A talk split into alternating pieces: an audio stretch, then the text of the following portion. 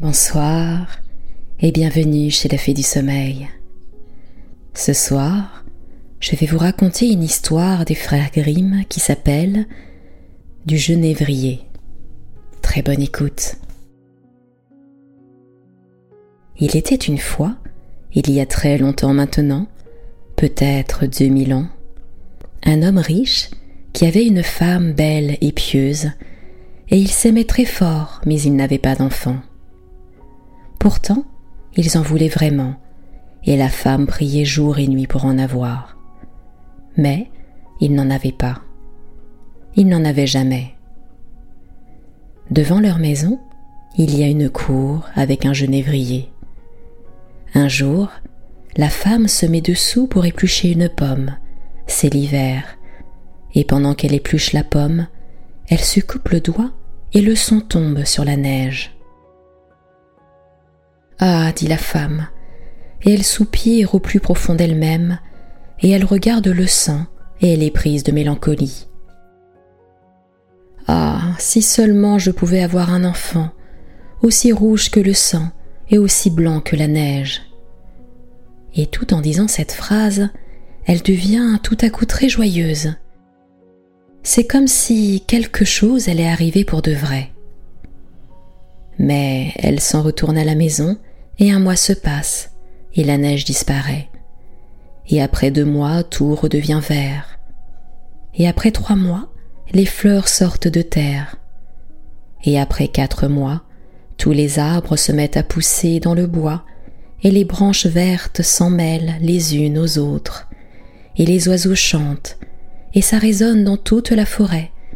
Et quand les fleurs tombent des arbres, alors le cinquième mois est terminé, et elle se tient toujours sous le genévrier qui sent tellement bon, et son cœur commence à déborder de joie, et elle tombe à genoux, et elle n'arrive pas à se ressaisir. Et à la fin du sixième mois, les baies du genévrier sont devenues grosses et fermes, et elle devient très calme. Et au septième mois, elle les attrape sur le genévrier, et elle les mange avec frénésie. Et alors, elle devient triste et malade et alors, passe le huitième mois, et elle appelle son mari, et elle pleure et dit Si je meurs, enterre-moi sous le genévrier. Et alors, elle s'apaise, et elle se réjouit jusqu'à la fin du neuvième mois. Et là, elle a une enfant, aussi blanche que la neige, et aussi rouge que le sang. Et quand elle s'en rend compte, elle se réjouit tellement qu'elle en meurt. Alors, son mari l'enterre sous le genévrier, il commence par pleurer très fort. Ça dure un certain temps, et puis les larmes coulent plus doucement, et puis il pleure encore un peu, et puis s'arrête, et alors il reprend une femme. Avec cette nouvelle femme, il a un garçon. Mais l'enfant qu'il a eu avec la première femme est une petite fille, et elle est rouge comme le sang et blanche comme la neige. Et quand la nouvelle femme regarde son fils, elle l'aime vraiment très fort. Mais après, quand elle regarde la petite, elle en a des hauts le cœur. C'est comme si elle était en permanence en travers de son chemin, et elle voudrait que toute la fortune revienne à son fils, et seulement à son fils. Et ça la turlupine, et ça l'obsède, et le diable la pousse à être contre la petite fille, et elle la chasse d'un coin à un autre, et elle la pince ici, et elle la coince là, si bien que la pauvre petite vit dans la peur en permanence. Et quand elle rentre de l'école, elle ne sait pas où se mettre pour avoir la paix. Un jour, la femme est dans la chambre du haut, et là, son petit garçon monte la voir et lui dit Maman, Donne-moi une pomme. La femme lui dit Oui, mon enfant. Et elle lui donne une belle pomme qu'elle sort d'un coffre. Mais le coffre a un gros couvercle bien lourd avec une grosse serrure en fer bien coupante. Maman, dit le petit garçon, est-ce que la sœur peut en avoir une elle aussi? Ça contrarie la femme et elle dit pourtant Oui, quand elle rentrera de l'école. Mais quand elle la voit arriver par la fenêtre, c'est exactement comme si le diable s'était emparé d'elle, et elle change d'avis, et elle reprend la pomme à son fils et lui dit Pas avant ta sœur. Et elle jette la pomme dans le coffre et elle le referme bien fort. Et quand la petite fille passe la porte, le diable la pousse à lui dire très gentiment Ma fille, est-ce que tu veux une pomme?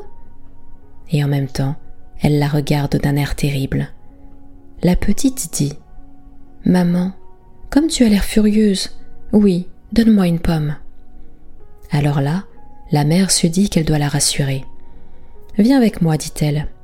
Et elle ouvre le couvercle du coffre. Attrape donc une pomme.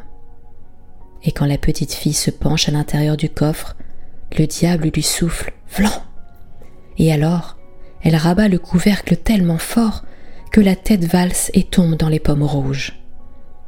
Et alors là, elle est envahie par la peur et elle se dit Mais qu'ai-je fait? Alors, elle descend dans sa chambre et elle sort du premier tiroir de sa commode un linge blanc et elle remet la tête bien en place sur le cou et elle la fait tenir avec le linge. Si bien qu'on ne soupçonne plus rien. Et puis elle installe la petite sur une chaise devant la porte et elle lui met une pomme dans la main. Plus tard, le petit vient voir sa mère dans la cuisine. Elle est devant le feu et elle touille une grande marmite remplie d'eau bouillante.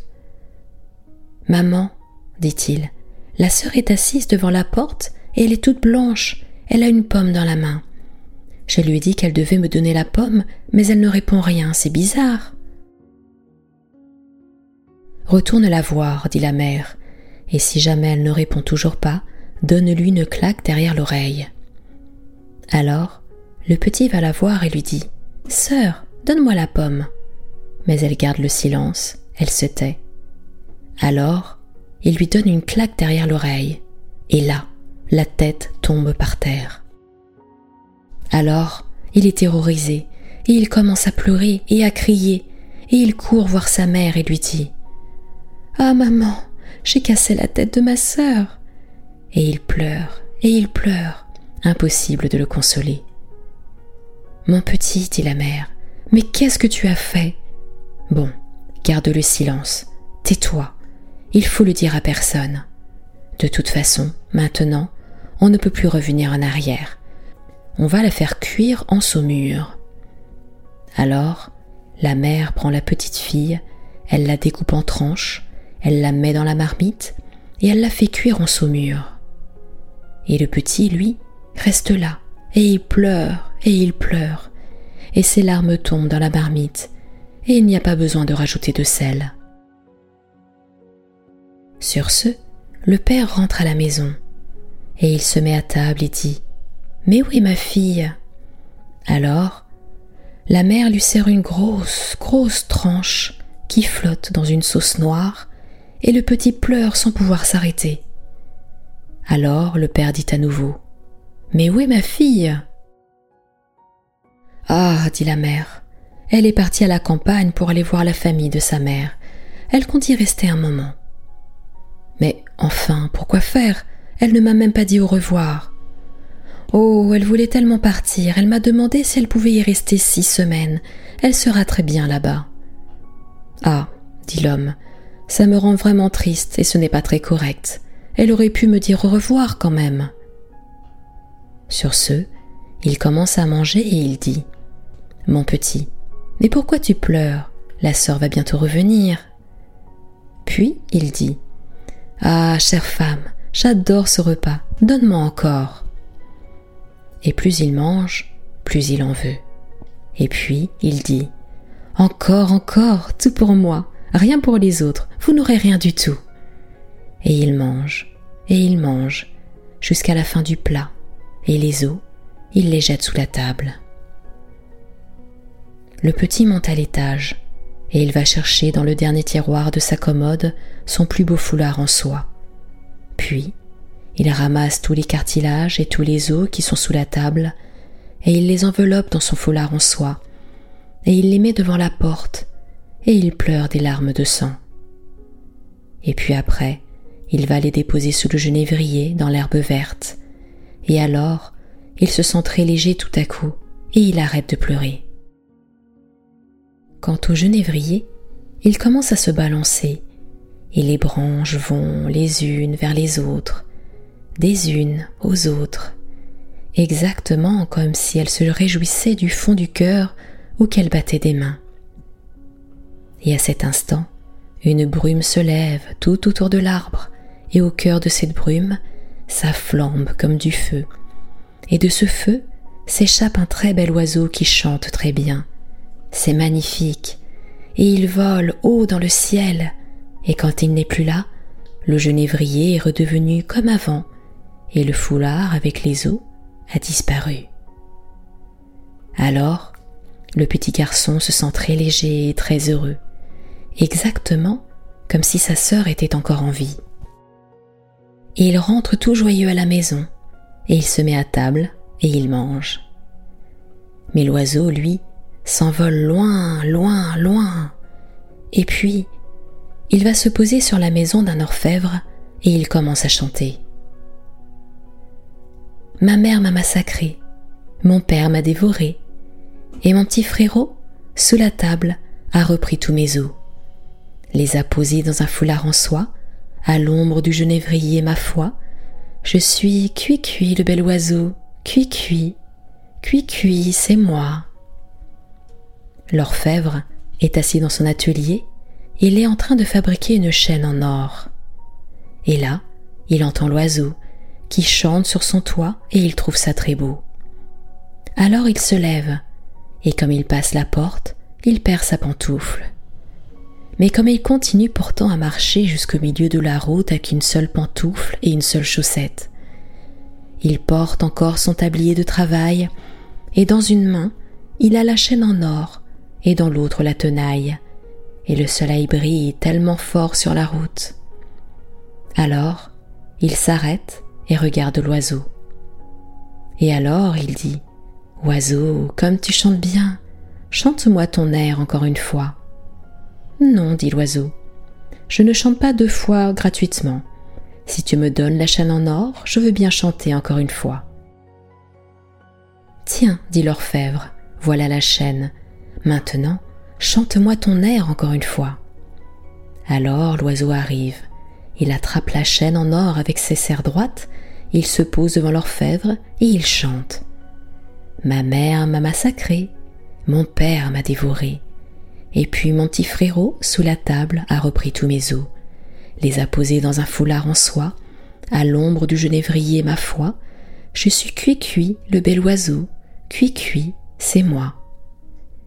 Puis l'oiseau s'envole chez un cordonnier, et il se pose sur son toit, et il chante.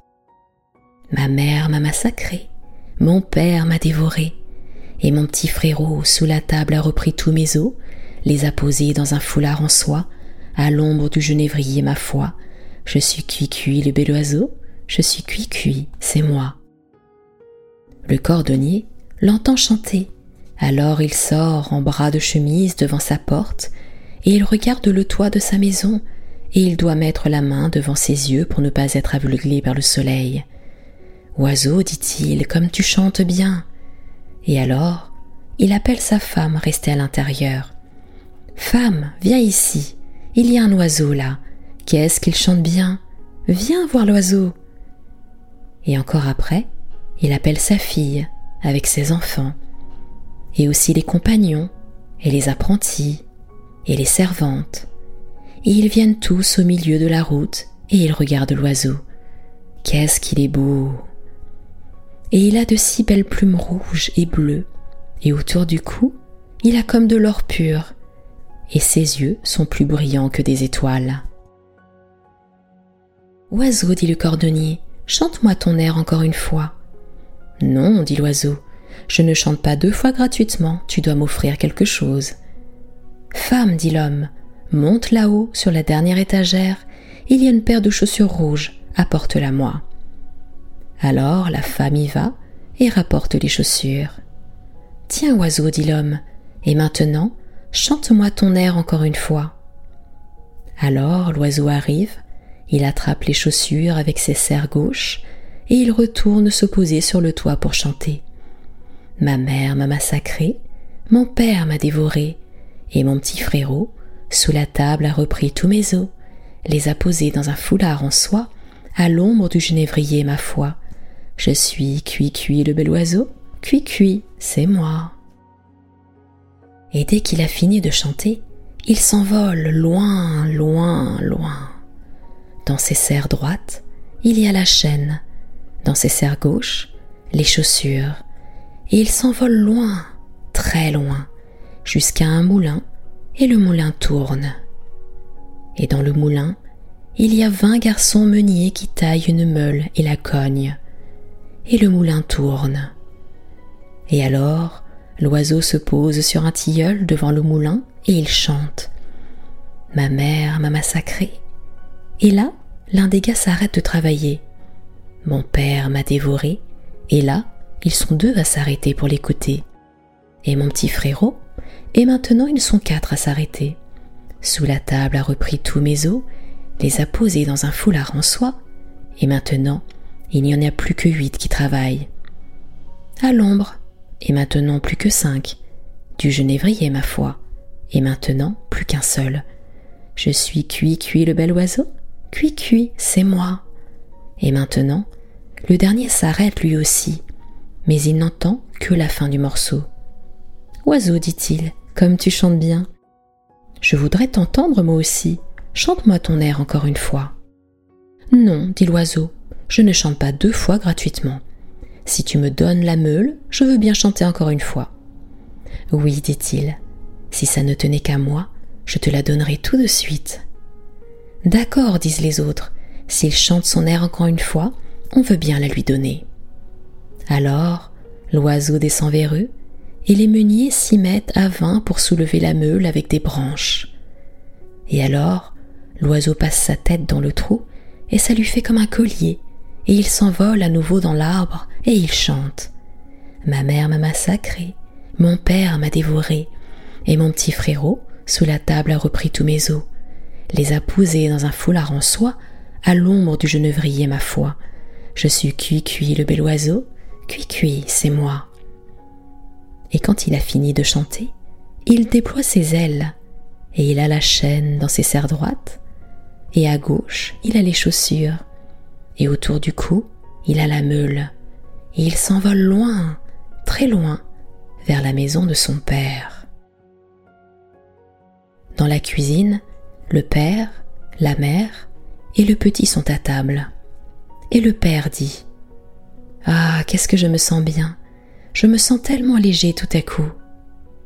Non, dit la mère, moi je me sens tellement angoissée tout à coup.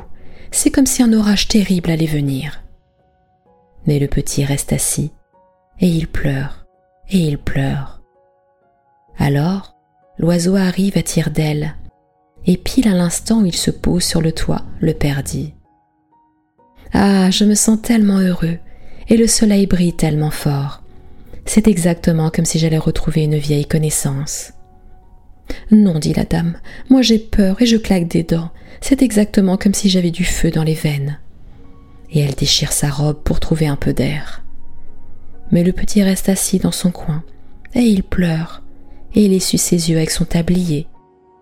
Et il pleure tellement dans son tablier qu'il est tout mouillé, le tablier. Alors, l'oiseau se pose sur le genévrier et il chante. Ma mère m'a massacré. Et là, la mère se bouche les oreilles, et elle ferme bien fort ses yeux, et elle ne veut rien voir ni entendre, mais ça gronde dans ses oreilles, comme une tempête déchaînée, et ça brûle dans ses yeux, comme l'éclair fulgurant. Mon père m'a dévoré. Ah, ma mère, dit l'homme, quel bel oiseau. Et il chante tellement bien, c'est magnifique. Et le soleil brille tellement fort. Il y a comme une odeur de cannelle dans l'air. Et mon petit frérot. Alors là, le petit pose sa tête sur ses genoux et il pleure de plus belle. Mais l'homme dit Je vais dehors. Il faut absolument que j'aille voir cet oiseau du plus près.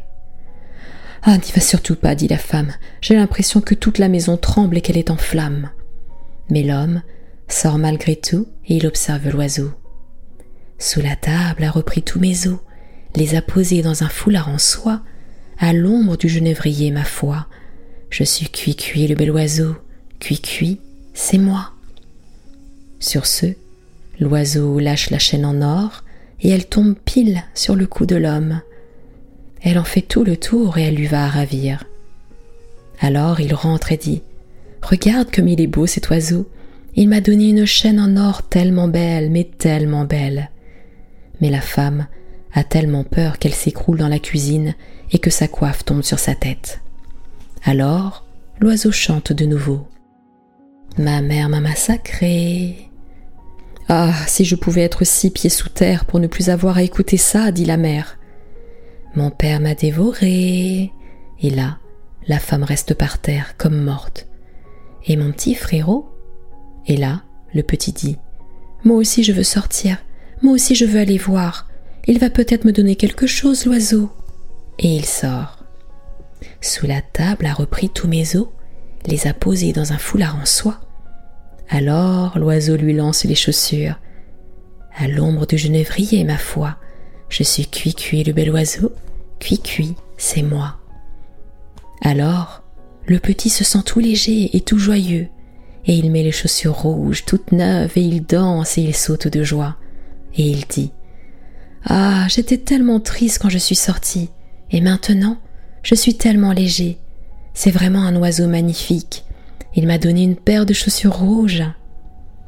Non, dit la femme, et elle se lève d'un bond, et elle a les cheveux qui se dressent sur la tête comme des flammes. J'ai l'impression que le monde entier est en train de s'écrouler. Je veux sortir moi aussi, je veux être légère moi aussi. Et comme elle passe la porte, vlan L'oiseau lui jette la meule sur la tête et elle est complètement écrabouillée. Le père et le petit entendent du bruit, alors ils vont voir ce qui se passe dehors. Et là, fumée, flamme et feu sortent de terre. Et maintenant que tout est terminé, la petite sœur est là, devant eux et elle prend son père et le petit par la main, et ils sont très contents tous les trois. Et ils rentrent à la maison, ils se mettent à table, et ils mangent. Et c'est ainsi que se termine l'histoire du genévrier. C'était la fête du sommeil. Je vous retrouve très prochainement pour un nouveau conte pour dormir. À très bientôt.